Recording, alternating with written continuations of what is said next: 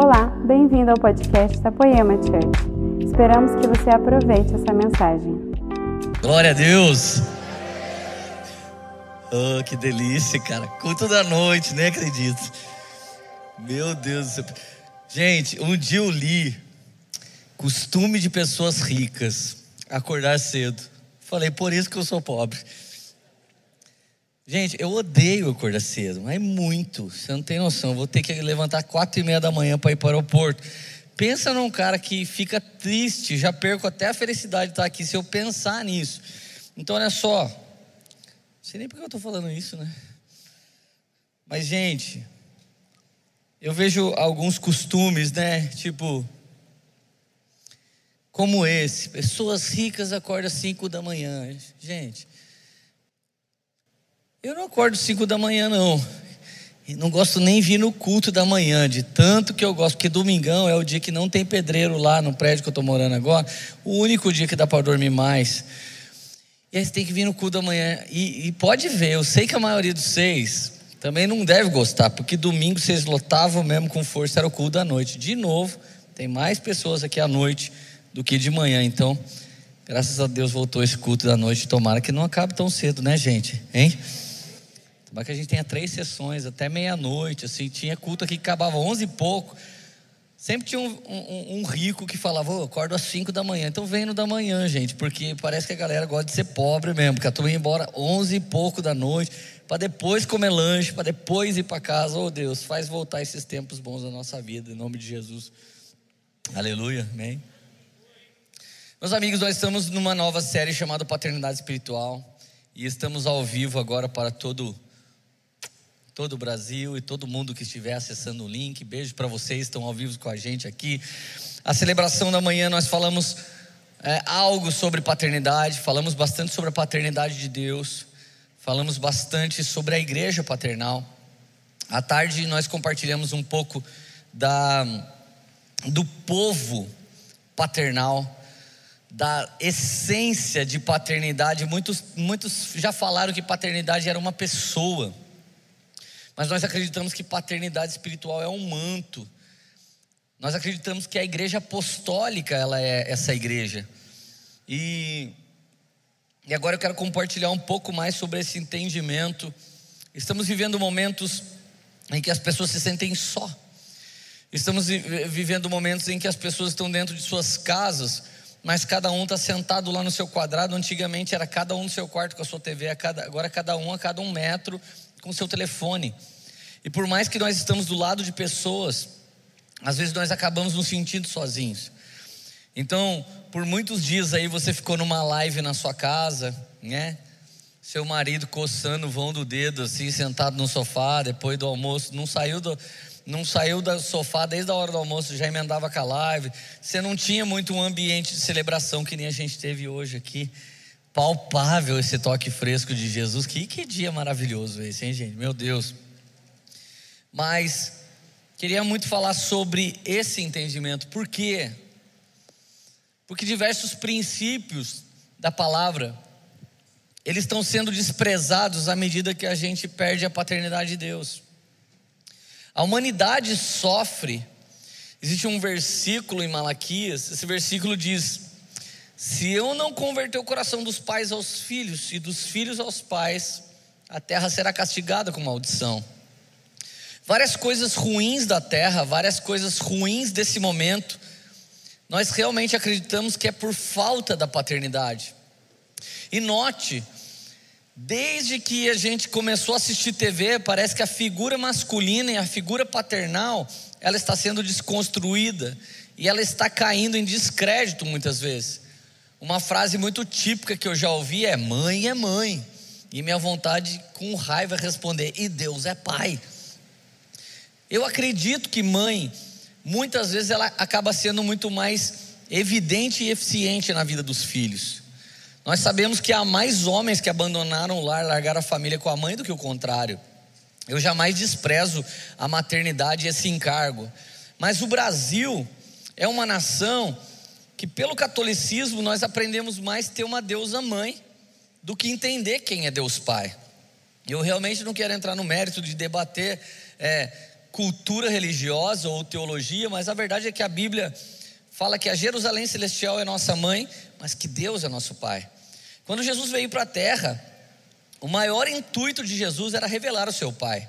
Ele também nos salvou, ele também nos remiu, ele também nos restaurou, ele estabeleceu a sua igreja, ele enviou o teu espírito para simplesmente vir sobre nós e habitar em nós, mas a coisa que Jesus mais fez foi fazer o que o Pai fazia, falar o que o Pai falava, e quando ele completa a sua obra, ele diz: Pai, eu, eu fiz exatamente o que o Senhor queria. Eu revelei para eles que o Senhor é um comigo, eu sou um contigo e que eles serão um conosco. Então, a paternidade é algo que Davi começa a revelar um pouco, mas de uma maneira muito rasa em relação à maneira que Jesus nos revelou.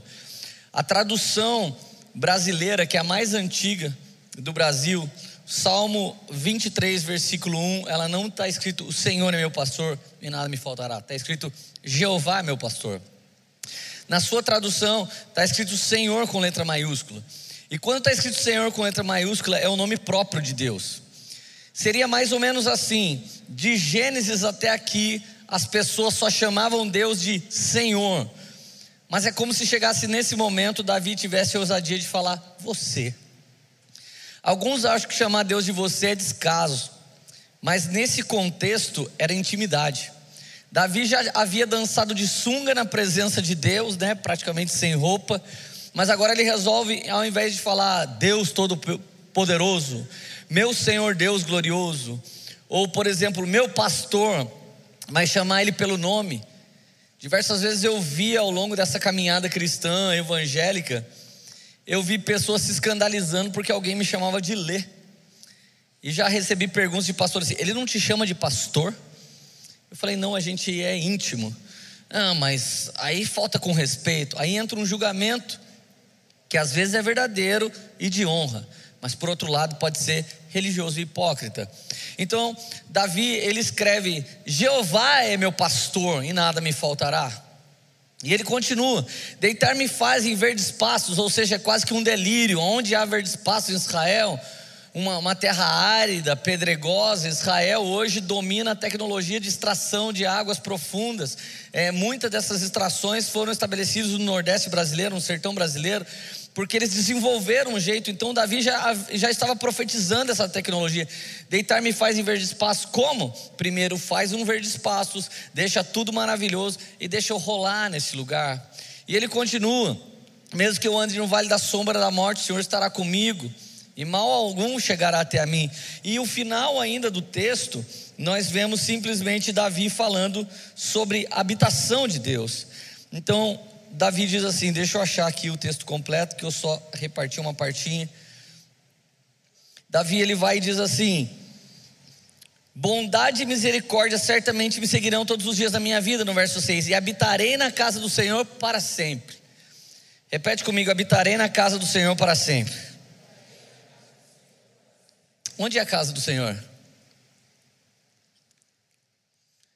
Onde é a casa do Senhor? Você poderia dizer que é aqui.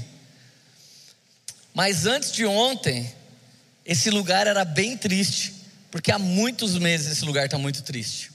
Faltava duas presenças nesse lugar para ser a habitação do Senhor. Presença de quem? De Jesus, que nós já sentimos ele aqui essa noite, amém? E outra presença ilustre, a sua igreja, a sua noiva.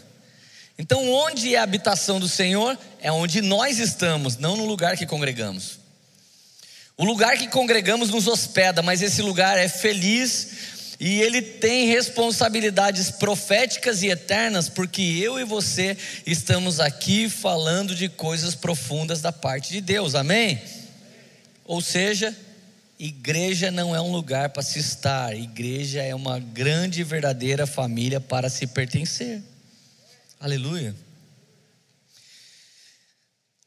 Mas foi muita ousadia chamar Deus pelo nome. O judeu escreve até hoje o nome de Deus no meio de uma folha, de medo de rasgar a folha e pecar contra Deus. Há um grande zelo, um extremo zelo com o Senhor e com as coisas do Senhor.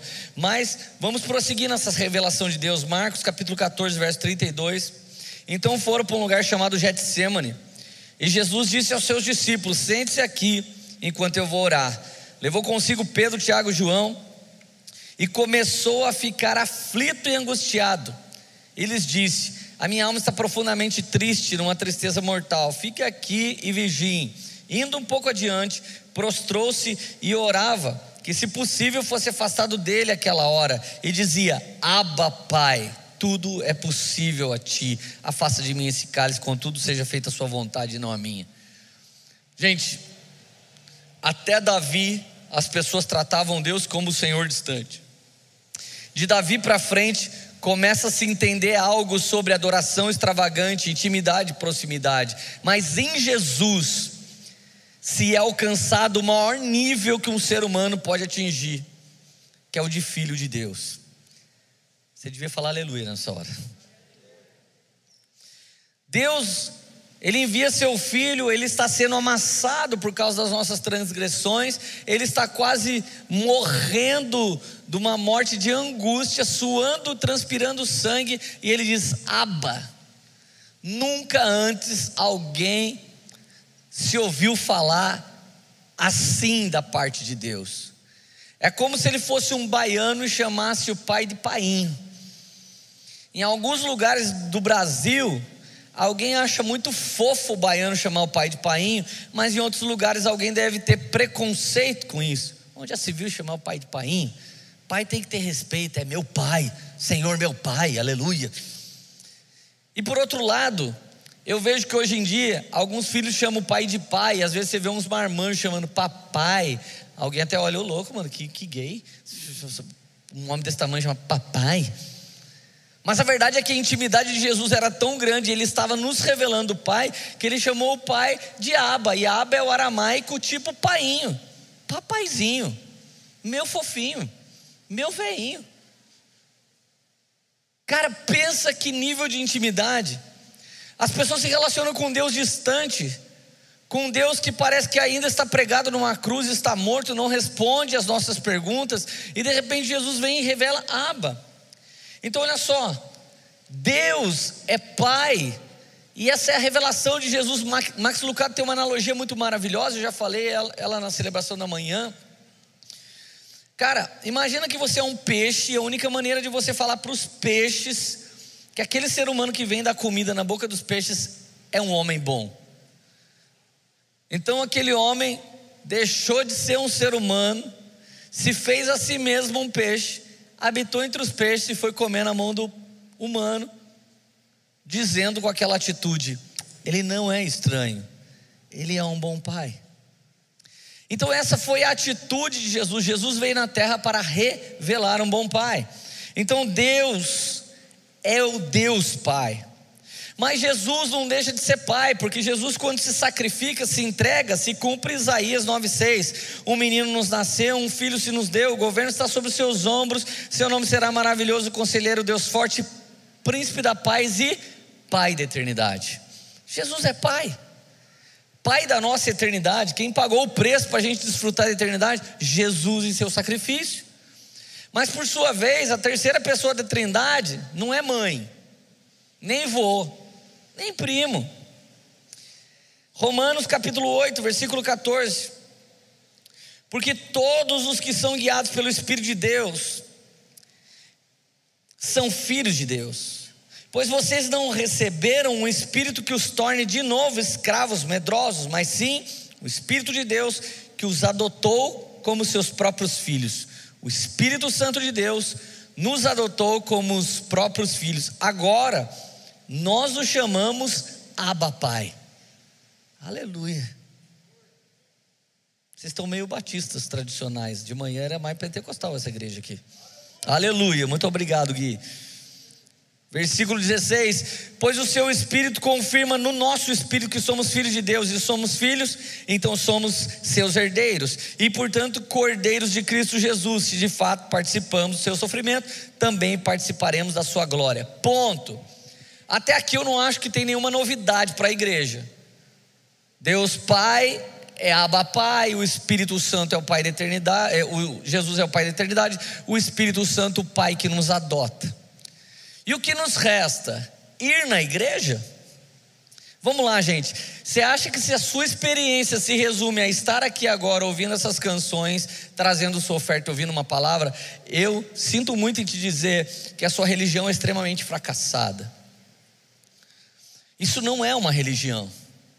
Isso aqui são seus irmãos mais velhos que já atingiram mais níveis na fé do que você, que está facilitando sua vida para se relacionar, sendo um filho para o Aba, uma família para o Aba, sendo uma morada para o Espírito Santo e se tornando a noiva do filho Jesus, e assim então virá a formação de uma grande família espiritual chamado a igreja triunfante de Jesus, diga aleluia. Aleluia. Agora, de repente, você escuta esse verso, 1 Coríntios 4,15.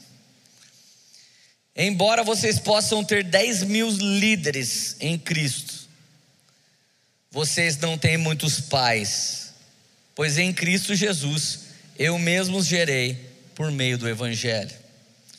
Portanto, suplico que sejam meus imitadores, Paulo está dizendo.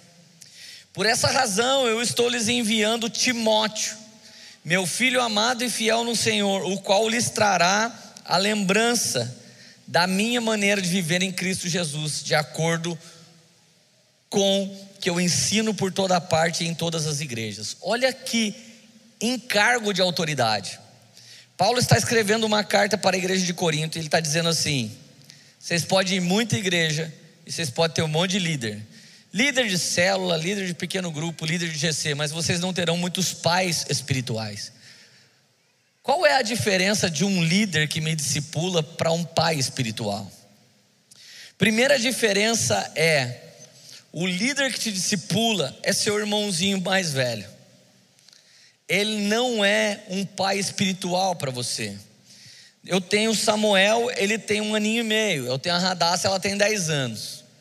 A Érica fala, Rádio, vai dar um banho no Samu. A Rádio fala assim: Eu não, não sou mãe dele.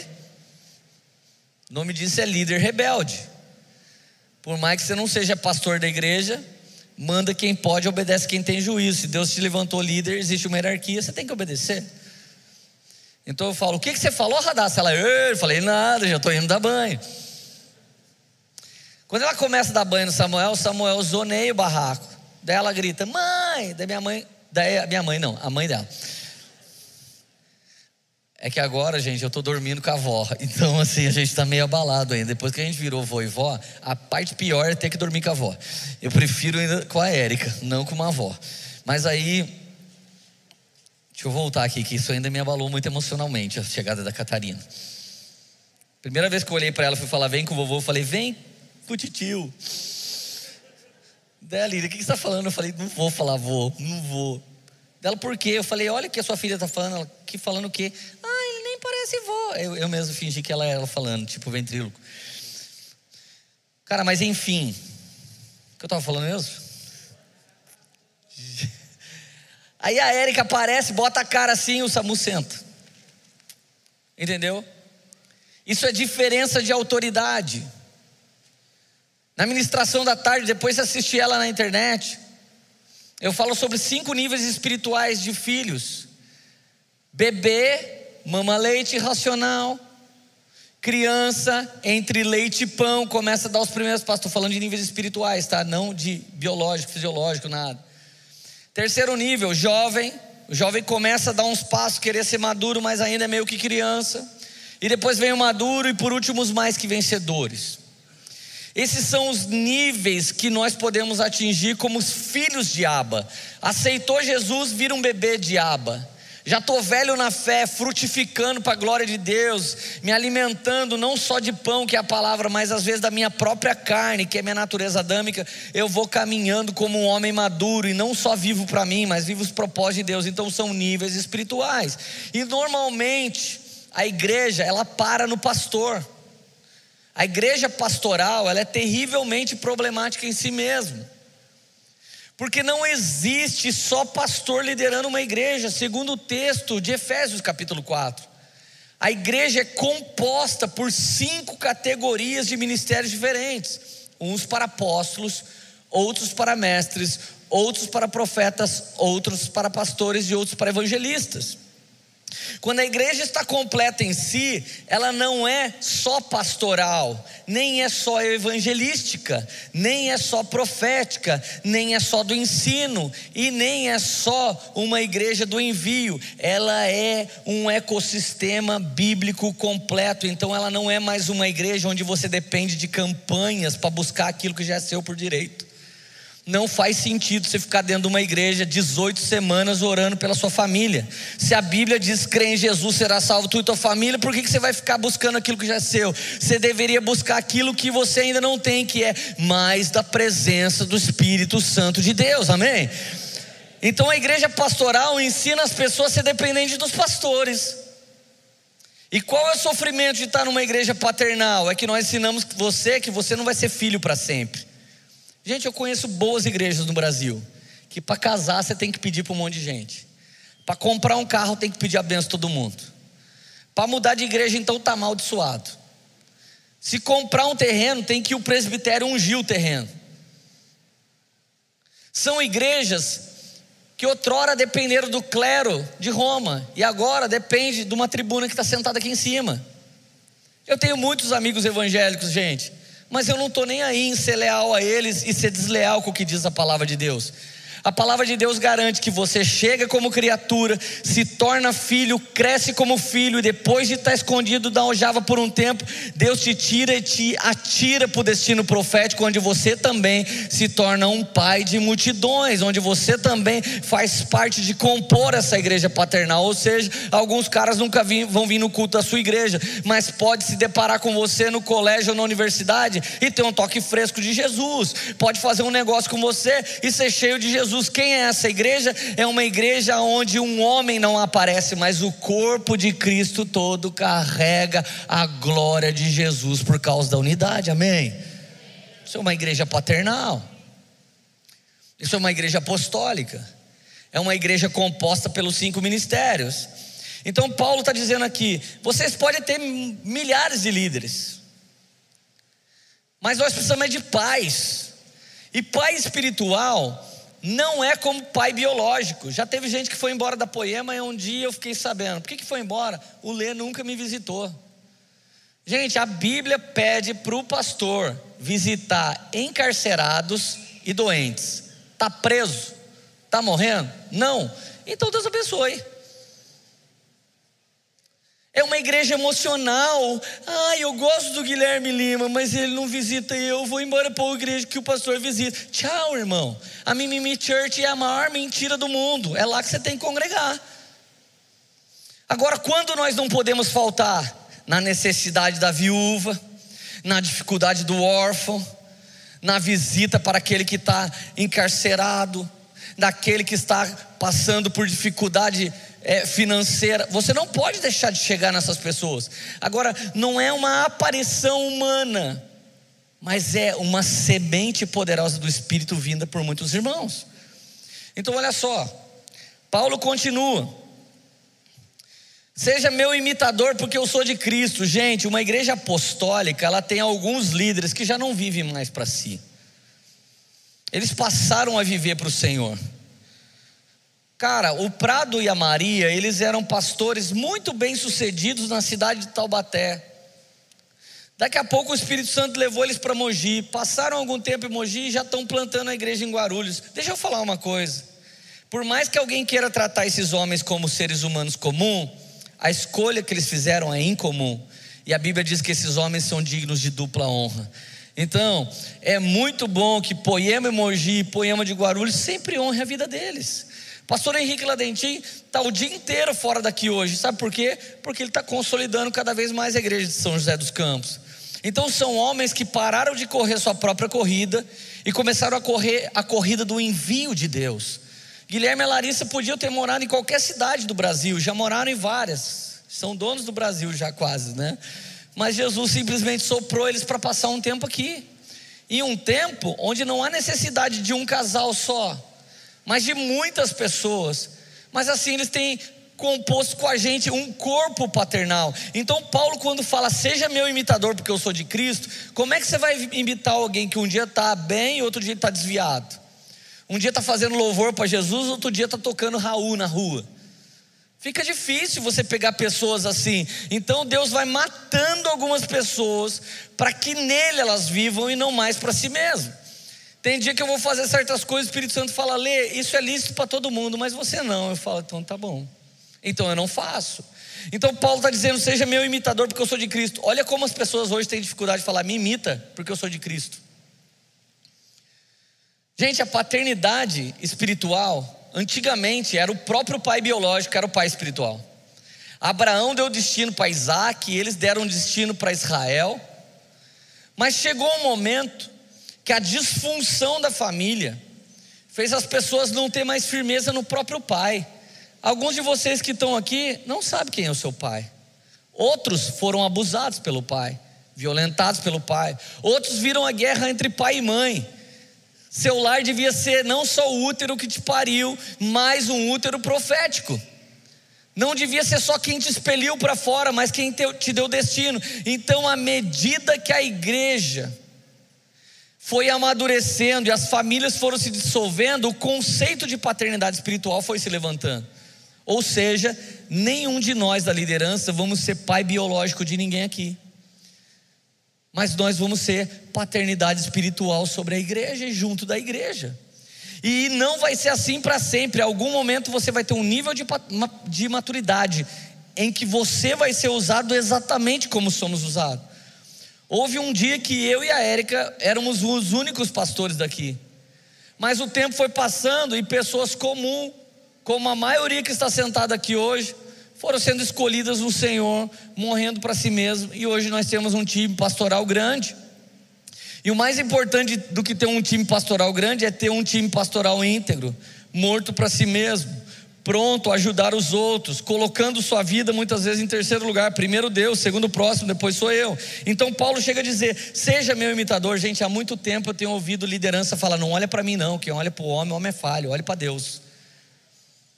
Eu acho que isso é algum nível de frouxidão em alguma área da nossa vida. Outro dia eu vi um pastor reclamando de um filho, e esse pastor para mim é só pastor de igreja, não pastor bíblico. E ele falou para mim, Leandro, eu tô com vontade de arrebentar a cara desse cara. Eu falei, que cara? Esse meu filho aí, olha o tipo de coisa que ele fala para mim.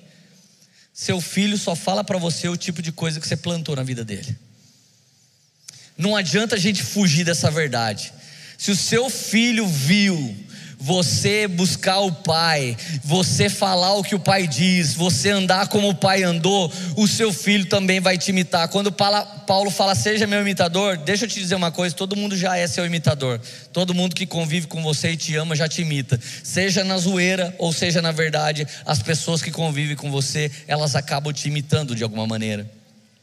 Então, olha só, mais para frente, Paulo está dizendo assim: Eu vou enviar para pregar aí na igreja, não vou poder ir hoje, mas eu vou vos enviar Timóteo, meu verdadeiro filho espiritual, qual vos lembrará a minha maneira de viver no Senhor. Olha que lindo.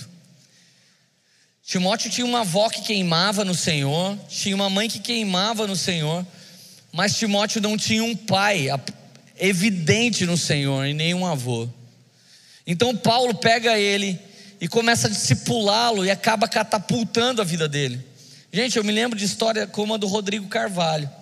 Rodrigo Carvalho, quando chegou na nossa igreja, ele falou assim: Eu não tenho meu pai, e eu moro com minha mãe, as irmãs da minha mãe e a minha avó.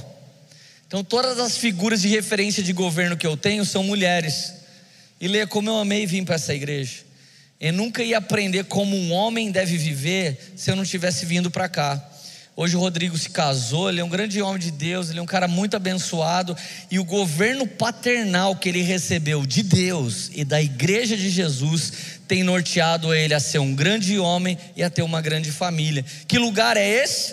Lugar da habitação de Deus. Você começa a entender o poder da igreja? Usaram a igreja para muita coisa, irmão, só esqueceram o que Deus gostaria que ela fosse usada. E deixa eu continuar que você vai descobrir o que, que Deus gostaria. E o lindo é que teve dias que alguém me viu pregando e falou assim para mim: Cara, o Mark Schubert é seu pai espiritual? Falei, é, como é que você sabe? Cara, você carrega uma parada que só ele tem.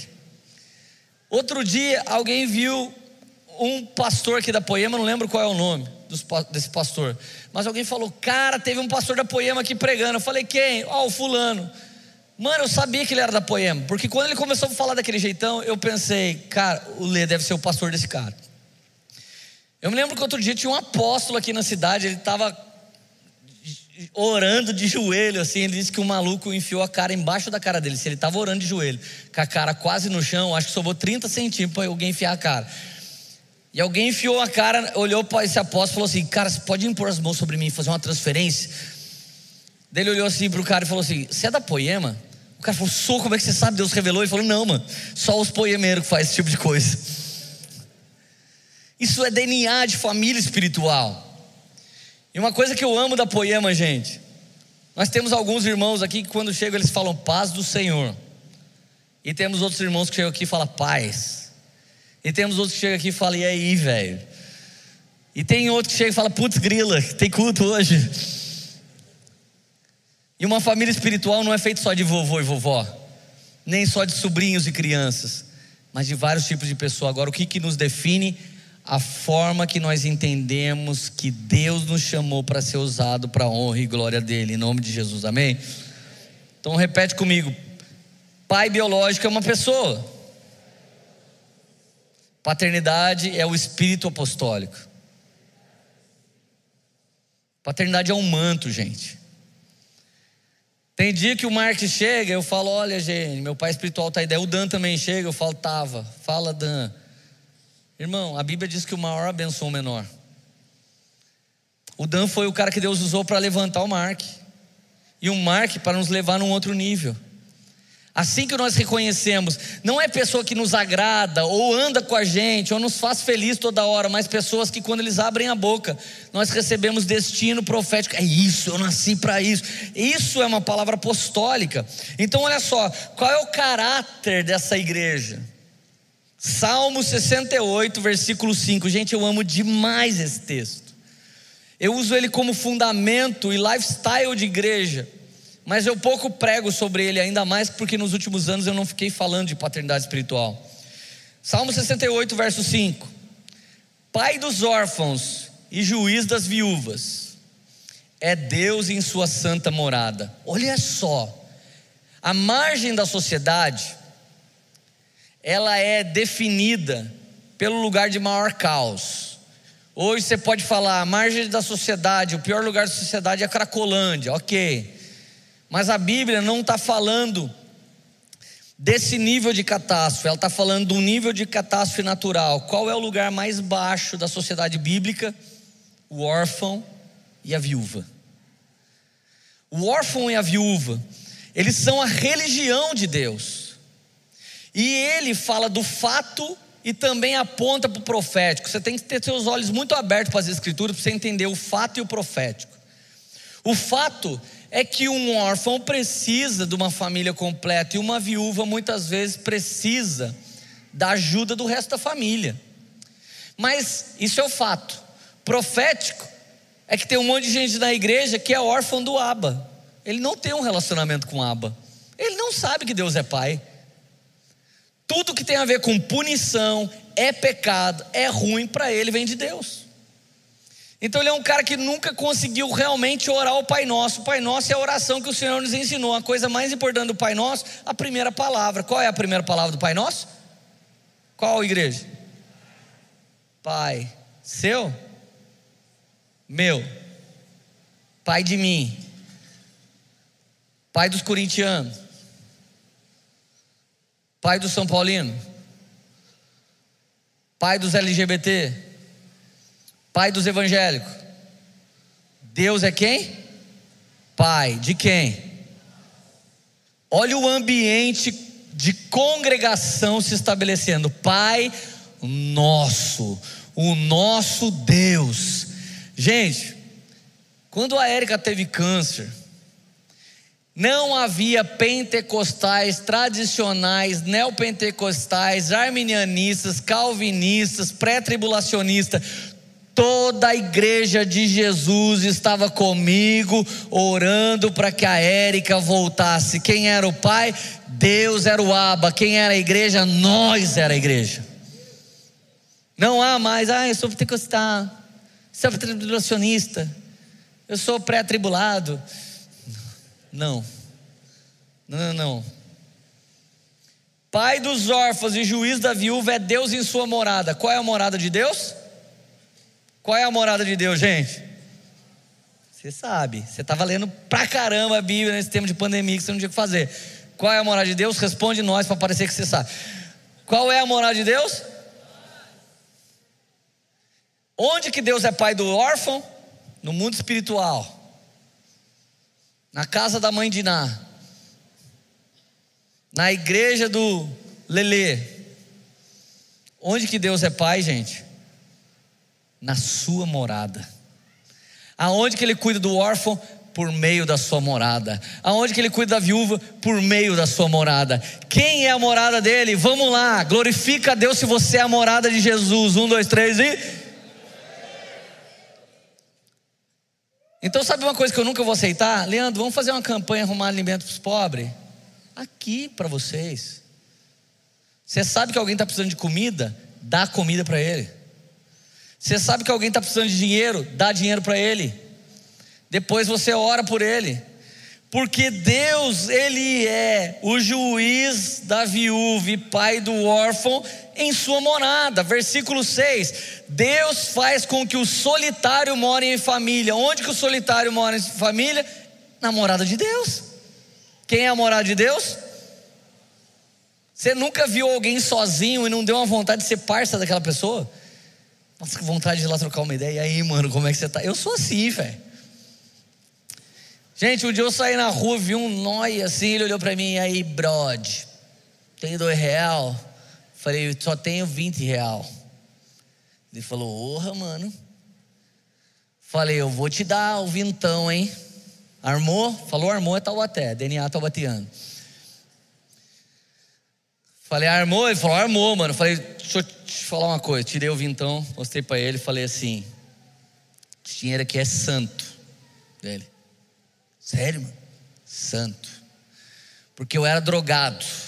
Mas o sangue de Jesus me lavou, o sangue de Jesus me deu destino. Eu me sentia solitário, mas agora eu faço parte de uma grande família. Deus mudou a minha história e tudo que eu trabalho agora é por causa da graça, do poder e da unção e da saúde que Deus colocou e da porta que Ele abriu na minha vida. Ou seja, 20 reais meu é de Deus, então não gasta com pedra, porque quem me deu foi a rocha. Ele falou, osso, osso.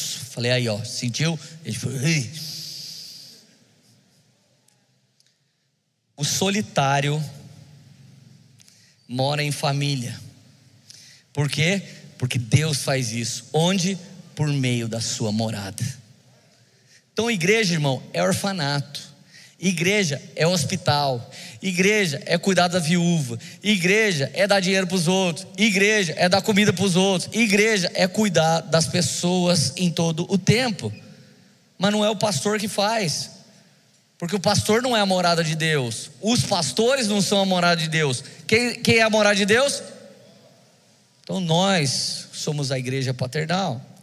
Olha o que Deus faz: liberta os cativos e lhes dá prosperidade. Só os recebe, só, só os rebeldes que moram em terra estéril que não recebe. Então olha só. Outrora, alguns de nós que têm um testemunho semelhante ao meu, semelhante ao do Xandão, semelhante ao do Brisa, semelhante ao do Tião, semelhante a outros irmãos. Outrora, nós éramos homens que viviam na desgraça. Outrora, nós vivíamos com falta de tudo. Outrora, nós vivíamos na sequidão, na esterilidade, na rebeldia, mas a Bíblia diz que Deus liberta os cativos e lhes dá prosperidade. Para que, que Deus dá prosperidade? O que é prosperidade em primeiro lugar? É ter dinheiro? Não, irmão. Prosperidade é algo muito poderoso, é espiritual e ele se manifesta em paz, saúde, alegria, harmonia, ter mais do que você precisa para viver. Para que, que você quer o segundo milhão? Para que o terceiro? se não for para ser a igreja executando os propósitos de Deus, Deus nunca vê um porquê nisso. Agora, riqueza bíblica, Paulo explica no capítulo 9 de 2 Coríntios, ou 6, se eu não me engano, ele fala assim: Deus vai dar para vocês cada vez mais, para que vocês possam ser generosos em todo o tempo e a semente de vocês se manifeste em graças a Deus. Gente, esses dias, todos nós tivemos a oportunidade de fazer um pix para quem está desempregado. Se você fez, o que, que aconteceu? Mano, os, os WhatsApp mais avivado que voltava para você era, mano, acredito, Jesus amando, cara, já misturava oração em língua, um pouco de show, 500 reais. 500 reais está fazendo milagre agora, gente. Sem conto está fazendo milagre, mas quando? No lugar da habitação de Deus, Ele supre o órfão, a viúva, o desempregado, o necessitado, o marginalizado. Onde que é isso? Na habitação de Deus. Onde é que é? Alguns crentes acham que é lá na glória. Ô filho, eu sei como é que é, mas fica assim não. Lá na glória vai dar tudo certo.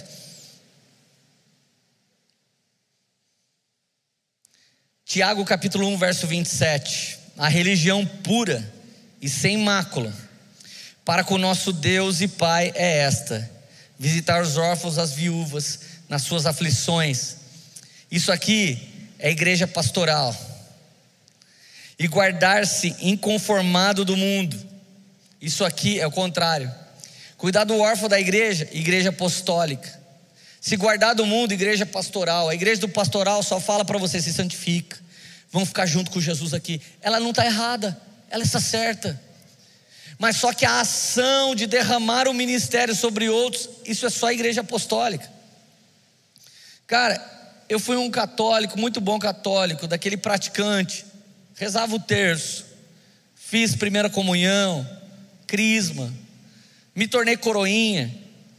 E cara, era um processo, por ser uma igreja mais tradicional, muito difícil para você se tornar participativo na comunidade.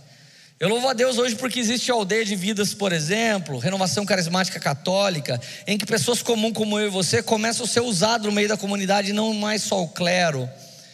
Mas a verdade é que depois que alguns se tornaram evangélicos, por exemplo, eu me tornei, eu não nasci evangélico.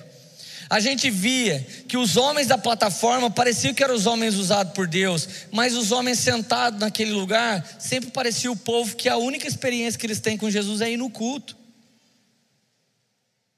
Gente, é mentira do diabo e é mediocridade acreditar que você tem um chamado para ser membro passivo da habitação do Senhor. Não existe um lugar para membro passivo na habitação do Senhor. Por quê? Porque na habitação do Senhor Ele levantou homens, mulheres, levantou gregos, levantou eh, israelitas, levantou judeus, levantou mulher, levantou crianças, levantou velho. Para quê? Para ser usados como instrumento vivos de Deus. Então Malaquias 4,5 diz: Veja, eu enviarei a vocês o profeta Elias antes do grande e terrível dia do Senhor. Ele fará com os que o coração dos pais se voltem aos filhos e dos filhos aos pais. Do contrário, castigarei a terra com maldição. O Senhor é Senhor de Abraão, de Isaac e Jacó. O Senhor é Senhor de Jesus, de Paulo e de Timóteo. Quando a Poema nasceu, nós acreditávamos que nós éramos uma nova geração, nós éramos uma igreja muito diferente. Até que a gente foi entendendo que homens antes da gente plantaram tanta coisa maravilhosa da igreja de Jesus e foi sendo transferido de pai para filho, de paternidade espiritual para filhos espirituais, até que em nós deu esse tipo de fruto que somos todos nós aqui hoje. Gente, um grande erro que podemos cometer é achar que a bênção dos nossos pais, a bênção da nossa avó, a bênção da nossa mãe não tem interferência na nossa vida. De verdade, nós não estamos inventando a roda e nem estamos fazendo algo novo, nós estamos fazendo algo que se renova a cada dia e isso é liberado de um para outro como legado. Então, se o coração dos pais não se volta para os filhos, e note que primeiro é o coração do pai para os filhos. E parece que nós, pais, irritamos os nossos filhos querendo que eles saibam o que a gente quer. Mas a Bíblia está pedindo para nós, que somos pais biológicos e pais espirituais, nos inclinarmos para os nossos filhos, olharmos para as coisas que eles têm pensado, então vai se cumprir uma coisa daqui a pouco. Os velhos terão sonhos e os jovens, eles terão visões. A visão, ela vai envelhecendo com o tempo, então ela precisa ser renovada. E normalmente é com a nova geração que a visão se renova. Mas para que a visão seja de Deus, os pais têm que transferir os sonhos. Então você que é pai hoje de uma criança, ensine essa criança, esse adolescente, qual é o sonho da sua família, qual é o sonho que Deus tem colocado no seu coração. Amanhã a criança, a partir dos seus sonhos, ela vai começar a ter novas visões que vão mais longe, que vão alcançar além. Mas o problema é que quando desprezamos pai, mãe, desprezamos os nossos avós, os nossos antepassados, quem que a gente vai respeitar? Gente, eu sou atacado hoje por um único tipo de pessoas: jovens progressistas, produtos do marxismo cultural. Eles entram na rede social e xinga você e regaça você. Por que, que eles fazem isso? Porque é um grito de dentro deles. Eles são órfãos. Então, o órfão que a Bíblia diz para a gente cuidar não é só o órfão que perdeu o pai, como a Érica perdeu aos 10 anos de idade. Ele também mas órfãos espirituais. As igrejas estão socadas de órfãos espirituais e de viúvas espirituais. Quem são as viúvas? Elas não têm o seu marido na terra e nem têm o Senhor que julga a sua causa. Gente, quanto individualismo! E qual é a grande anunciação do anticristo nesse tempo? A hiper, mega, ultra power emancipação do ser humano. Você é exatamente qualquer coisa que você quiser ser os livros que mais vende, os filmes que mais vende. Você é exatamente o que você gostaria de ser. Você quer um, ser um sapo? Rebe, rebe, rebe. Você pode ser. Comamos e bebamos, pois amanhã morreremos. Então, o darwinismo liberal, o marxismo cultural, ele produziu o que? Uma geração inteira de indivíduos emancipados que lutam pela causa que queima neles naquele momento. Por isso que eu acho ridículo quando os pastores vão para Brasília, ficam embaixo de uma bandeira parecendo Talibã, gritando para a igreja abrir. A igreja não é um lugar para se estar, mas é uma família para pertencer. Se a Poema nunca mais abrir tivermos que entregar os galpões, eu sei que Espírito foi plantado dentro de vocês e sei que onde dois ou mais estiver reunidos, Ele estará no meio de vocês. Eu não tenho medo das portas desse lugar fechar. Por quê?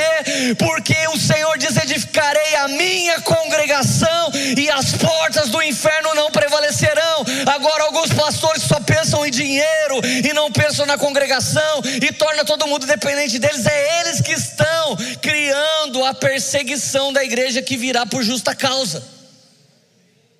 As pessoas odeiam esses evangélicos. E com razão, porque eles são insuportáveis. Se a Bíblia diz entra no seu quarto, fecha a porta e busque Deus secreto, a Bíblia não está mandando você ficar debaixo de uma bandeira para a CNN ficar te filmando. Quer que eu te fale uma coisa? Amanhã eu vou orar junto com mais 19 pastores pelo presidente da República em Brasília. Sabe quem está ligando para todos os pastores que foram convidados? UOL, CNN, Band News, não sei o que. Sabe o que nós somos instruídos a fazer? Nós não vamos falar com ninguém, porque nós não queremos aparecer em fotografia nenhuma e não estamos indo orar por alguém que a gente prefere. O cargo requer intercessão e oração, assim como do governador, assim como do prefeito, e nós orávamos do quarto, não só por ele, mas pela nossa cidade, pelo governo do nosso estado, e hoje fomos convidados para estar lá, mas não somos farinha do mesmo saco. Nós não queremos ir lá. Ah, a gente foi orar. Eu estou comunicando a vocês porque vocês são genuínos intercessores. Quero que vocês intercedam. E a única coisa que eu quero é não fazer nenhum pedido e nem falar qual é o meu nome. Eu quero que o fogo de Deus invada não só o presidente dessa república, mas todos os políticos, porque a Bíblia diz que a terra será cheia da sua glória por meio do que? Da congregação de justos, não de injustos.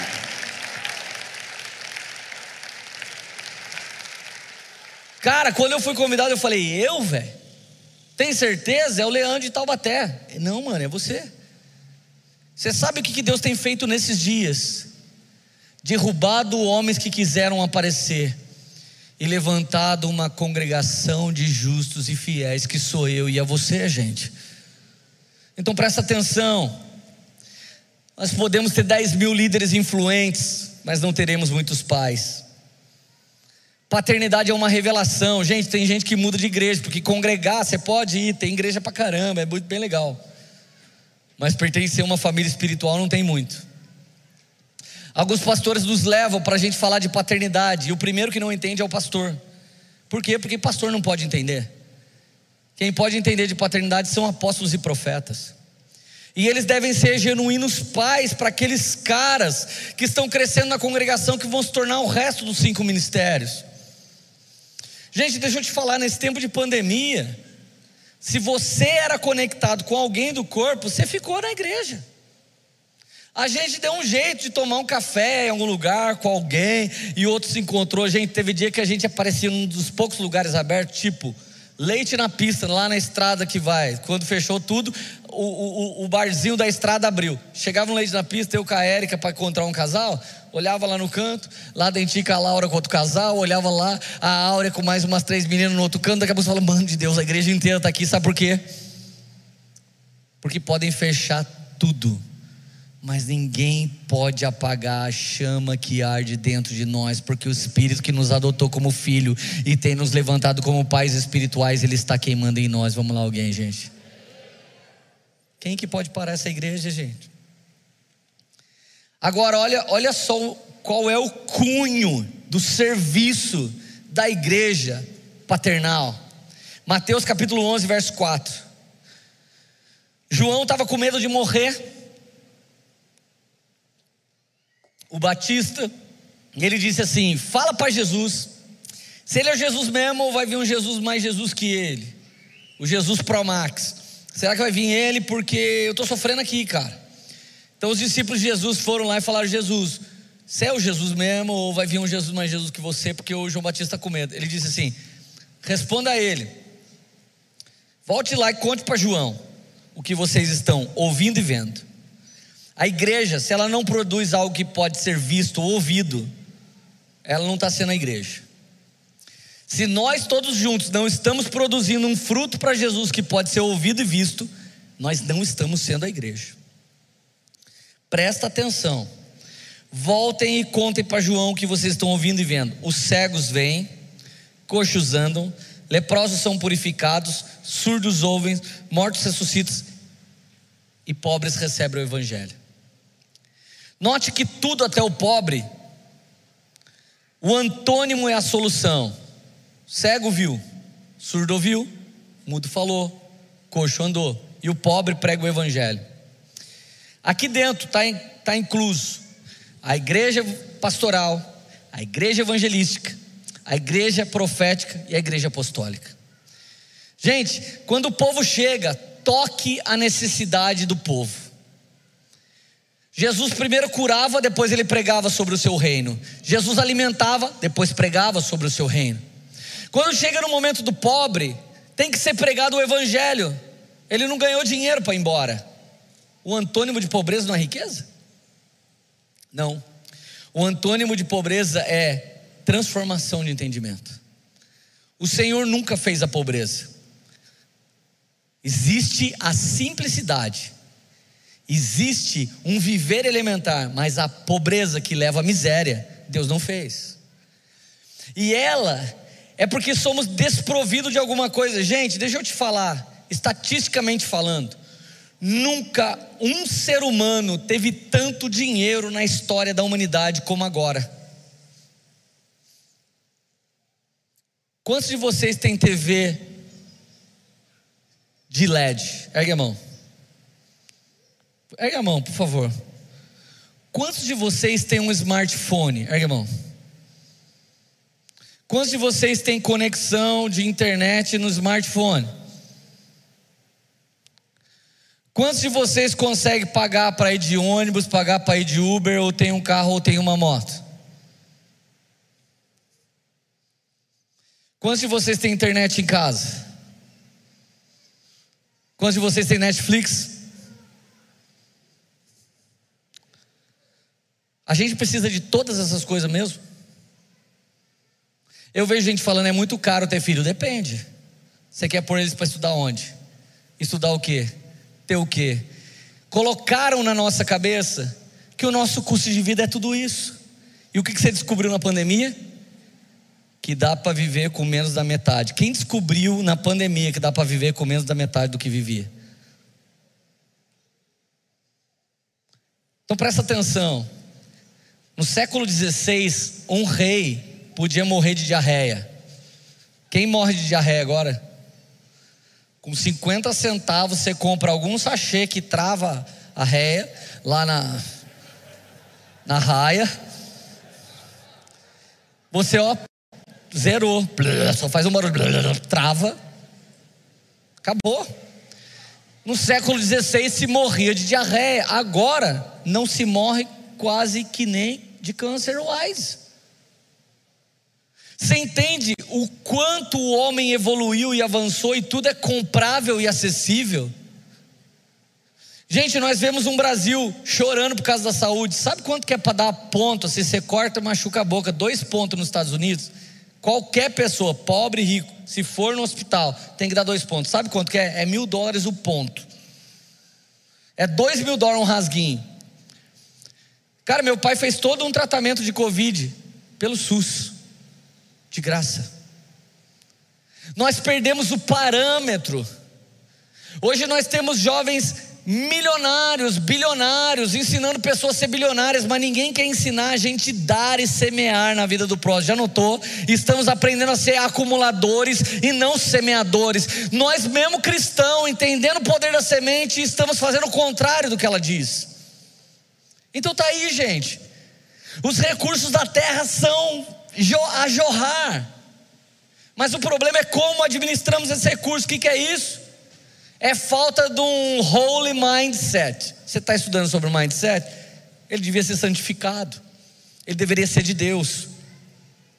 Então, olha só, para transformar a vida da pessoa, não pode dar só uma cesta básica, senão você é assistencialista.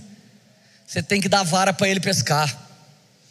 O maior plano para a população, já dizia Ronald Reagan, é dar emprego para todas as pessoas. O maior plano não é dar o Bolsa Família. Eu sei que ela ajuda pessoas. Pelo amor de Deus, eu não sou contra. O maior plano não é essa ajuda do governo agora. O maior plano é gerar emprego para que cada um trabalhe e se sinta um cidadão abençoado que pode voltar para a sua casa, abençoar a sua família e ter as suas coisas. Então preste atenção: o paternalismo tem feito a igreja tomar do povo que é de direito e o Estado tem tomado do povo que é direito, dado uma ajuda para o povo e controlado o povo como massa de manobra. Gente, mas eu não estou criticando o Estado, eu estou criticando a igreja. Teve igreja que o único cara próspero era o apóstolo, o resto todo mundo não era. Por quê? Porque parece que ele criou um império e ele virou um rei daquele lugar. Gente, não é assim. Aos pobres tem que ser pregado o evangelho, ou seja, a igreja apostólica, gente, ela municia você, te transforma e você se torna alguém que pode escolher se você também vai ser paternal na vida de outros, você vai cuidar da sua vida. Não tem problema. Mas na verdade você tem que ser municiado. Então, é inadmissível você fazer parte de uma igreja e não ser transformado como ela está sendo transformada. Vamos lá, você está entendendo? Diga amém. Então, se os evangelistas continuarem atraindo o mundo, se os pastores cuidarem das pessoas e apacentarem, se os mestres colocarem os fundamentos, os princípios dentro das pessoas, se os profetas apontarem a vontade de Deus para as pessoas, e se os apóstolos atirarem essas pessoas para o seu destino profético, então nós temos uma verdadeira família espiritual, todos filhos de Abba, garantidos na eternidade pelo próprio Pai da eternidade, com o Espírito que habita em nós, dizendo que podemos chamá-lo de meu papaizinho. Pai nosso que estás no céu, santificado o teu nome.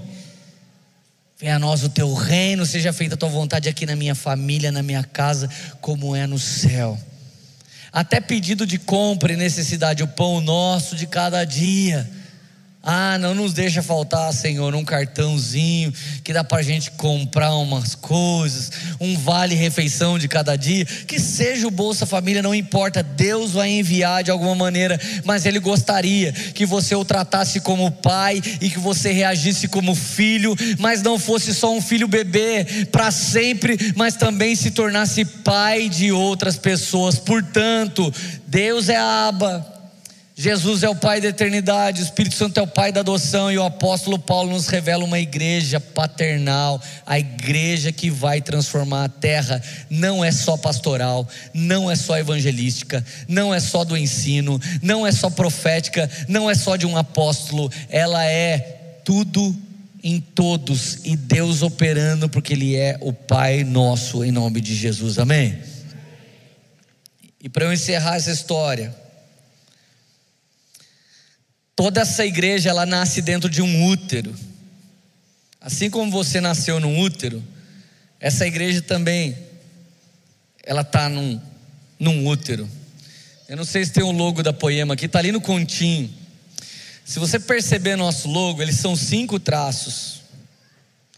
Se você perceber bem, quando nós estávamos confeccionando o logo, eu queria um símbolo que revelasse quem a gente é só numa imagem.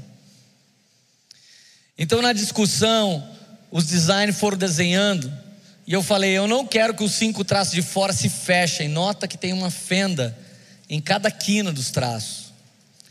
Por quê? Porque aquilo não pode ser fechado. Aquilo em volta do diamante não pode ser fechado.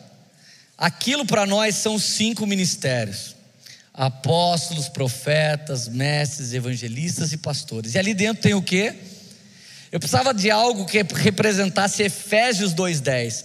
Vocês são obra-primas de Deus, criadas em Cristo Jesus, e antes de vocês nascerem, ele projetou vocês para fazerem as boas obras de Jesus Cristo. Ou seja, você é uma obra-prima, do grego poema, que literalmente significa em português poema ou joia preciosa. Escolhemos diamante porque nada nem coisa alguma e nem ninguém pode lapidar um diamante, a não ser que seja outro diamante. Para cumprir como ferro afio ferro, assim eu afio meu irmão e ele me afia. Então o jeito de você gerar, gerar essa joia é colocar os cinco ministérios, e ali dentro ele é formado pelos cinco sentidos que ele tem e pela tricotomia que ele é: espírito, alma e corpo. Ali dentro estamos nós.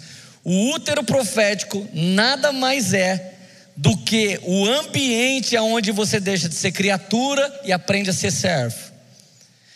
E você não para só no servo, porque o servo não sabe o que o seu Senhor faz. Então você também se torna amigo, porque Deus começa a compartilhar o coração dele. Mas Jesus veio aqui para te ensinar a ser filho. Quando você é servo, filho, amigo de Deus, você vai se tornando uma joia preciosa.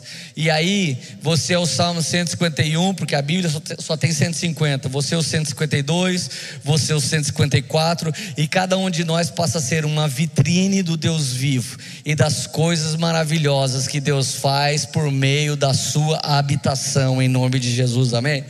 Quer que eu leia essa, esse romantismo que eu acabei de pronunciar a vocês. Isso tudo que eu falei é um romantismo do nosso coração. Mas sabe o mais louco? É bíblico. Efésios 4, verso 11. Ele mesmo concedeu uns para apóstolos, foi Deus que escolheu. E a igreja ainda tem alguns que negam o apostólico, gente. Eu não consigo entender. Você vai ver para que, que serve os cinco ministérios. E tem lugar que fala: não, não existe mais apóstolo. Tá, existe o quê? Existem todas essas outras nomenclaturas que caíram no meio da igreja? Não está faltando mais nada, só está faltando CEO da igreja, porque o resto dos nomes todo mundo já inventou. Então, olha só: apóstolos, outros para profetas, outros para evangelistas, outros para pastores, outros para mestres. Verso 12: para que, que ele serve? Pergunta para mim: para que, que ele serve? Com vistas ao aperfeiçoamento dos santos para o desempenho do serviço e para a edificação do corpo de Cristo. Uau! O que, que nós temos que fazer na vida de vocês? Nós, do presbitério, temos que gerar três coisas na sua vida. aperfeiçoamento de cada um de vocês, para o desempenho do serviço ministerial e para a edificação do corpo de Cristo. Ou seja, eu vou te falar uma coisa que as pessoas me entendem muitas vezes errado. Pastor, pode visitar meu pai? Eu falo, por quê? A Bíblia diz que tem que visitar o doente e o encarcerado. Por quê? Ah, porque meu pai não dá bola para mim, pastor. Eu já zoei tanto na vida que agora eu falo que vem no culto, meu pai fala assim: não, vai chegar cedo. Chegava 4 horas da manhã, pastor, agora meu pai fica me zoando. Vem no culto, 10 horas já me alopra. Ô pastor, vai lá visitar meu pai. Eu falo, para quê? Para falar que você é uma benção? É, ué. Eu falei, eu vou, caramba. Ô louco, você não vai visitar, mas não vou. Agora olha o tipo de visita que não tem como não fazer. Um dia uma mulher subiu na calçada. Não sei por que por acaso era uma mulher dirigindo. Não estou falando nada contra as mulheres. Mas ela subiu literalmente na calçada. Eu falei, mano, o que, que é isso? Velho? Dela, entra no carro. Eu falei, o quê? Entra no carro, pelo amor de Deus, cara, entra no carro, cara. Eu falei, como assim, moça? Cara, entra no carro. Eu falei, meu carro está ali na frente dela. Então me segue. Eu falei, mas o que aconteceu? Eu preciso Pastor, eu não sou da sua igreja, pelo amor de Deus, mas meu filho, pastor, meu filho foi transformado. Você sabe o que está acontecendo? A nossa casa está sendo transformada. Ninguém vai na igreja, mas a nossa casa está sendo transformada. E quer saber mais? A minha mãe, a minha mãe escuta os podcasts da Poema e minha mãe está quase morrendo. Pastor, vamos lá. Meu filho tem dado um grande testemunho tudo que Jesus tem. Pastor, vem. Eu falei, caramba, isso aí não pode negar. E fui. Por quê? Porque tem lá um enfermo. Quando eu cheguei lá, gente de Deus, a mulher, ai meu Deus do céu, minha Nossa Senhora Aparecida, ai São Benedito, não sei lá da onde, o Padre Leandro está aqui. Aí eu já fiz assim, seja abençoado o nome do Filho de Maria. Aí ela beijou minha mão e daqui a pouco eu tinha bolo, e daqui a pouco tinha café da tarde, e daqui a pouco estava todo mundo, e todo mundo já era crente, e todo culto estava acontecendo. Irmão, quando você vai à igreja, você tem que pedir para a gente justificar. Mas quando você se torna a igreja, você já nos envolveu naquilo que você está vivendo e não tem como escapar. Amém? Você está entendendo a diferença disso? Aquele menino sofreu o aperfeiçoamento do santo, o serviço ministerial dele se tornou um evangelista dentro de casa. E por que, eu tinha que ir lá? Porque a edificação do corpo de Cristo estava rolando. Agora olha o verso 13: Até que dia, Leandro, você e os cinco ministérios vão ficar com a gente dentro do útero ali. Versículo 13, olha o prazo de validade.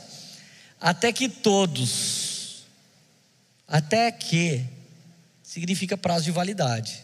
Até que todos cheguemos à unidade da fé, pleno conhecimento do Filho de Deus, estado de estatura madura e a medida da plenitude de Cristo. Gente, essas quatro coisas já se cumpriu na vida de vários dos nossos pastores. Então tem dia que eu vou te dar um exemplo. Tem dia que o, o Xande e a Marcela querem estar comigo. Mas se eles estiverem comigo com a Érica, outros casais vão deixar de estar comigo e com a Érica, com ele e com a Marcela. Sabe o que normalmente acontece? A gente não senta tanto junto quanto a gente senta com as pessoas que estão dentro do útero. Você consegue entender? O meu trabalho ministerial sobre a vida dos pastores é eficiente intensamente até que ele se torne alguém como eu estou sendo e eles também vão fazer o que eu estou fazendo. Você entende isso? Então é por isso que nós estamos enviando pessoas. Ontem o Xande e a Marcela foram enviados para a igreja de Curitiba, eles estão indo embora, quer beijar, beija, quer abraçar, abraça. Abraça assim, ó, de longe. Dá um tapa nas costas de longe. Quando todo mundo atinge a unidade da fé, entre aspas, sabe o que eu faço? Ah, mano, sai daqui, velho. Vai, vai pregar pro povo, vai cuidar do povo. Daí alguém fala: Nossa, o Lê não me ama mais. Irmão, uma vez que o útero abriu, você saiu, não tem como voltar para dentro da mamãe, tem? Tem ou não? Então, chega uma hora que você não vai ser mais uma igreja de filhos porque você se tornou a igreja dos pais e agora é você que está gerando um monte de filhinho espiritual para a glória de Deus. Você está entendendo? Diz amém. Versículo 14. O único jeito da gente não ser mais levado de um lado para outro, arrastado por ondas ou por qualquer vento de doutrina. Olha que interessante, vento de doutrina. Você já parou para pensar nessa palavra?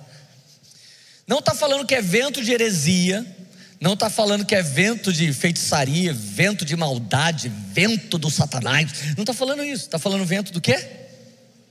Do quê? O que é um vento de doutrina? É quando você não tem os cinco ministérios presentes num lugar. Aí você vê uma igreja que só quer ganhar alma. Então, todo final de culto, 300 pessoas aceitando Jesus. Para onde elas vão? Ah, agora fica aí. Já sei, vira staff. Pronto. É uma igreja que ganha alma e vira staff, ganha alma e vira staff, ganha alma e vira staff. Quem é que apacenta elas? Ah, lá não tem muitos pastores, porque nós somos uma igreja evangelística, entendeu, Leandro? Sabe o nome dessa igreja? Vento de doutrina. Porque ela é doutrinária, mas só um quinto da doutrina. Essa igreja precisava da igreja pastoral. Daí você tem uma igreja que só tem mestre. Gente, tem igreja que você vai pregar? É que nem na live. Eu já preguei em igreja. Outro dia veio um pregador aqui, acho que foi o Prado. Ele falou, mano, é muito ruim pregar para a câmera. A câmera não reage, a câmera não dá glória a Deus, a câmera não responde. Eu falei, ah, fica tranquilo, já preguei em igreja que as pessoas são iguais à câmera. Normalmente, sabe que igreja é? Igreja extremamente do ensino. A galera quer tanto ensino, quer tanto ensino, que não quer mover, não quer agir, não dá glória a Deus para espalhar a pregação, eles querem ouvir mais doutrina. Sabe que igreja é essa? Vento de doutrina. Porque a igreja é só de mestres. Agora, você já foi uma igreja só de profeta? Mano de Deus, ninguém nem abre a Bíblia. Assim diz o Senhor. Rabateque, teque, teque. Velho de Deus, mas é uma bebadaiada, velho. Mano, um dia eu cheguei numa igreja e aí tinha uma moça lá. Ah, ah, eu falei, sangue de Jesus, velho. Eu acho que o anjo, o surubim desceu aqui, velho. Não é possível. E é Serafim o nome do, do, do, do anjo, mano. Eu falei, mano, mas a moça tá gemendo como se estivesse fazendo outra coisa, velho. Eu, eu, eu, falei, o que tá acontecendo? Alguém falou, ela é profeta. Eu falei, sai fora, velho. Eu falei, mano de Deus, eu tô, eu tô chocado. Daí o outro passava voando. Uau, xadadada. Daí eu falei, nossa, velho, o que está acontecendo? Aí alguém corria assim, o outro falava, você viu o portal? Eu não estou brincando, gente. Você viu o portal? Eu falei, que portal? Existe um portal aberto para o arrebatamento nessa igreja. Várias pessoas aqui já foram para o céu. Eu falei, mano de Deus, velho. Todo mundo que eu conheço no Brasil e conheço gente pra caramba, só o pastor Francisco tem um testemunho de que foi arrebatado no céu e voltou, mas naquela igreja é uma zoeira, velho. Sabe o portal de Eternia do He-Man da Xirra? Tem dentro da igreja. Agora, gente, eu sou profeta. Teve dia que eu já vi umas coisas loucas, que eu tenho até vergonha de contar, porque eu falo, mano, os caras não vão acreditar nisso. Gente, uma visão que eu tive, eu acho que umas cinco vezes na vida, era uma chuva, literalmente, que caía na cabeça das pessoas e escorria água preta por baixo das cadeiras que corriam para fora da igreja. Umas cinco vezes no mover de Deus de cura eu vi isso na igreja. Agora, eu não vejo isso todo dia. É anjo no lustre, não sei se a igreja subiu ou se o céu desceu. Eu, tem gente que quer ficar todos os dias bebendo vinho, eles são drunker church. Sabe que igreja é essa? Vento da doutrina. Outra igreja, irmão, eles não podem ver alguém aberto que eles ordenam apóstolo. Mano, eu tenho uns amigos que são líderes de GC. Você fala, ô pastor, ele fala, pastor não é apóstolo. Eu falo, nossa, eu nunca vi apóstolo que é líder de GC. Ele, como assim, irmão? Eu falo, tem 15 membros na sua igreja. Como que você é apóstolo, velho? Para você ser apóstolo, tem que ter pelo menos 15 igrejas debaixo de você, não 15 membros. Não, mas é que um apóstolo que só pensa em apostólico passou lá e falou: Deus não tem para você um chamado pastoral. Pau, meteu a mão nele, apóstolo. Aí virou Apostolic Church. Você passa, é do tamanho da nossa sala de mídia. Eu entendo uma igreja pastoral desse tamanho, isso é bíblico. Mas uma igreja apostólica desse tamanho não é bíblico. Então presta atenção, gente. Vento de doutrina é uma delas sem as outras duas delas sem as outras. Você sabe que quando a poema era evangelista, o que, que eu fiz? Trouxe o Subirá, porque ele é mestre. E trouxe o Mark, porque ele é um apóstolo. E trouxe quem mais? E trouxe profetas. E trouxe evangelistas, por quê? Porque a gente foi agregando cada vez mais. Trouxe pastores. Nós temos bons pastores. Outro dia tivemos uma conferência, trouxemos o Arthur Pereira. O Arthur é um dos pastores mais incríveis que eu conheço no Brasil, porque queremos ser uma igreja completa dos cinco ministérios. Amém, gente? Você está entendendo? Então, olha só para você não ser arrastado de um lado para outro, como crianças ou por qualquer evento de doutrina, até aqui ainda tá bom. Ai, gente, aquela igreja super evangelística, vamos lá, todo mundo muda para lá. Ai, aquela igreja super do ensino, cara, o mover de Deus agora é o ensino. Congrega todo mundo lá. Ai, mas tem uma igreja ali chamado Vinho Novo do Fogo Church Power Plus Pro Max. Vai todo mundo lá para ver se Deus fala se vai casar ou se não vai. Tudo que eu falei até agora nem é uma igreja que não é de Deus. Mas por que, elas todas não conseguem ser uma igreja? Porque existe esse problema, talvez, depois. Essa parte aqui é ruim. Pela artimanha de pessoas e pela astúcia que induzem ao erro. Cara, alguns não querem que os seus olhos se abram de maneira apostólica, por quê? Para você ficar o resto da vida comprando a água ungida de Israel lá na igreja o resto da vida lá na campanha do envelope de ouro. Coloque uma super oferta agora no envelope de ouro que a sua vida vai mudar. Então, quando não há cinco ministérios, a igreja pensa. E no meio disso pode nascer homens que com a artimanha começam a levar o povo para a enganação. Agora imagina, gente. Todas as poemas hoje tem mais de 40 pastores. Imagina um de nós começar a pregar heresia. O que você acha que dá com os outros 39? A galera vem para cima, meu amigo. A galera vem para cima. Já teve época que a galera chegou, lê, você precisa fazer isso, lê, você não pode mais fazer aquilo. E aí você vai falar o que? Oh, não se mete isso na minha vida, eu sou o pastor. Não, nós somos um corpo e nós participamos juntos e a igreja partilha um com o outro. Esse é o plano da família espiritual. Amém? Agora, como que a gente faz tudo isso funcionar? Não é fácil, não, é, gente? Depois de tudo que eu falei, é. você acha que é fácil? Hã? Então para de dar palpite se você não acha que é fácil. Porque é uma época da vida que tem gente que não é líder, não é pastor, não é droga nenhuma e fica palpitando. Ô gente, vai procurar sua turma.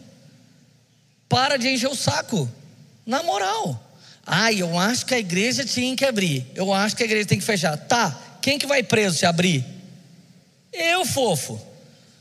Se não pagar o aluguel aqui, sabe qual o terreno que roda? O meu. Você vai me dar o terreno? Então enche o saco. Eu sou simples, velho. Mas é uma palpitaiada, todo mundo tem o poder profético do diagnóstico alheio, mas não tem o alto poder de profetizar e entender. Nossa, mano, eu nem sou líder, né? É. Você consegue entender isso? Não é fácil. Então, como que você faz? Efésios 4,15. Seguindo a verdade todo o tempo no espírito de amor. Cresçamos em tudo naquele que é nosso pastor? Não. Naquele que é nosso evangelista? Não. Naquele que é o cabeça, Cristo, de quem todo o corpo bem ajustado, consolidado pelo auxílio de todas as juntas, segundo a justa cooperação de cada parte, efetua seu próprio crescimento para a edificação de si mesmo. Presta atenção. Você, quando se torna um membro apostólico, você é um cara que nos vigia, ao mesmo tempo que nos cobre, ao mesmo tempo que nos defende e ao mesmo tempo que pede a nossa participação na sua vida. Teve gente que não é palpiteiro, mas me ligou e falou: Olê, o que está acontecendo, cara? Eu vi várias pessoas saindo da Poema, o que aconteceu? Então nós podemos falar. Gente, algumas pessoas só escolheram sair porque eles querem outra igreja. Alguns, infelizmente, foram para o mundo, outros abandonaram o Senhor, outros só estão com medo de estar aqui. Uma coisa é a membresia apostólica querendo fazer parte da igreja, outra coisa é o palpiteiro que não tem relacionamento. Todo mundo que sentou com a gente e perguntou algo, ele ficou sabendo o que estava acontecendo. Agora todo mundo também passou a perguntar. Teve gente que me ligou, gente, ligou para os pastores. Sabe o que eles perguntaram? Vocês estão tendo salário? Alguns de vocês estão precisando de algo? Gente, é maravilhoso ser cuidado. Tem algumas senhoras aqui que eu, eu passei perto delas. Você passa assim, eu dou um tchauzinho assim, né? Porque você não está abraçando, ainda principalmente grupo de risco. As senhoras são as mais doidas da nossa igreja. Vem aqui com a avó, filho, que saudade. Sou pastor da avó e a avó gruda você. Sabe o que é isso? Uma igreja que é corpo, uma igreja que é participativa. Esse tem direito, não só na herança, mas também em profetizar algo, em edificar algo. Não é porque você não é pastor que você não pode dizer, que você não pode falar. Então, quando o corpo, ele entende o que é ser apostólico e paternal, gente, nós suprir as pessoas. Você sabe uma boa notícia que eu tenho nesse momento? Nunca a Poema ganhou tanta alma para Jesus quanto nos dias de pandemia. Teve um dia que eu fiz o apelo para que as pessoas aceitassem Jesus, eu acho que umas duas lives atrás, não sei se você lembra não conseguíamos cuidar do WhatsApp porque não parava de pessoas do Brasil inteiro e render a sua vida a Jesus Cristo. Sabe outras coisas que a gente conseguiu fazer nesse tempo? Gente que tinha medo de vir à igreja, ele clicou no link e ele se tornou um membro a partir desse online. Enquanto alguns estavam desgostosos aqui no meio da congregação, outros se fartaram do pão e vinho, assistindo de longe. Gente, sabe do que eu estou falando? Que Deus muitas vezes está podando pessoas que simplesmente não querem, para agregar pessoas que já pertenciam, mas não sabiam que eles estavam precisando. Temos vários testemunhos poderosos. Cara, hoje foi um dia que a gente arrecadou muita comida, graças a Deus. E nós vamos fazer o que? Sair entregando tudo, porque essa semana nós demos a última cesta básica que a gente tinha. Cara, nós colocamos dinheiro em pessoas colocamos comida na vida das pessoas, roupa na vida das pessoas. Gente, é um tempo em que a igreja paternal está sendo cada vez mais paternal, enquanto a igreja pastoral foi diminuindo e morrendo. Aquela igreja que era um lugar para eu estar, ela está dando lugar para a igreja que é aquela que eu devo ser em nome de Jesus. Você está feliz ainda? Meus amigos, por que eu resolvi pregar essa série? Porque algumas coisas foi tirando algumas pessoas do foco. O foco nosso nunca foi ser só amiguinho. O nosso foco nunca foi estar só junto mas o nosso foco sempre foi te dar os tesouros de Deus, sempre foi colocar dentro de você graça e poder de Deus, e a coisa que a gente mais busca como poema é a revelação de como, de como você deveria viver, ser, se estabelecer em Cristo Jesus. Você está feliz ainda? Coloca a sua mão no seu coração agora. Deus, em primeiro lugar eu quero te agradecer pela igreja estar reunida nesse local novamente e podermos receber pessoas, Pai. Te agradecer por poder participar dessa atmosfera. E te agradeço também, Senhor Jesus, pelas pessoas que estão online. Senhor, essas pessoas, elas não podem estar aqui conosco, mas elas também fazem parte do corpo junto com a gente. Senhor Jesus, o intuito da igreja paternal é gerar filhos que vão se tornar pais ou já se tornaram pais, e que essas pessoas possam ser acionadas para dar destinos para outros. Senhor, estabelece tudo o que o Senhor deseja aqui na sua habitação. Nós somos a sua habitação. Todas as pessoas que estão aqui são a sua habitação. Deus troca nossos palpites por palavras proféticas, troca nosso achismo por sã doutrina, troca, Senhor Jesus, a desonra que temos visto nessa nação por honra de uma família espiritual. Deus, faz da Poema, Senhor Jesus, cada dia mais uma família para que as pessoas pertençam. Faz de cada um de nós um porto seguro para pessoas que estão inseguras. Faz de cada um de nós agentes de transformação no meio de uma geração corrompida e depravada. Senhor Jesus, se alguém chegou muito fraco aqui hoje, eu quero que Senhor coloque a certeza no espírito dessas pessoas, de que o chamado delas não tem a ver só com elas, de que o chamado delas não tem a ver com os ganhos pessoais apenas. Tudo isso faz parte, mas a coisa mais poderosa que o Senhor chamou as pessoas foi para que elas se tornem aqueles que vão cumprir o serviço ministerial dos santos que te honram. Pai, levanta cada dia mais homens dos cinco ministérios que morreram para si mesmo e morrem para si mesmo, para que todos possam viver, Senhor Jesus. Jesus. Levanta a nossa igreja para ser eficiente, ativa nessa sociedade. Pedimos a tua bênção sobre a vida do nosso prefeito Saldi. Pedimos a tua bênção sobre a vida do nosso governador Dória. Pedimos a tua bênção sobre o nosso presidente Bolsonaro. Pedimos, Senhor Jesus, sobre todos os governantes que nesse exato momento eles recebam um toque do Espírito Santo e possa fazer o que é certo no tempo certo para o seu povo. Mas uma verdade é que em meio a erros de muitos políticos, a tua igreja se voltou para ti profundamente clamou e te buscou, porque o Senhor é a nossa genuína esperança, o Senhor é o Rei dos Reis e Senhor dos Senhores. Nós te exaltamos, glorificamos ao teu santo nome e te agradecemos por esse dia especial, em nome de Jesus. Amém. Essa foi uma mensagem da Poema Church. Para você ficar por dentro de tudo que está rolando, siga nossos perfis nas redes sociais.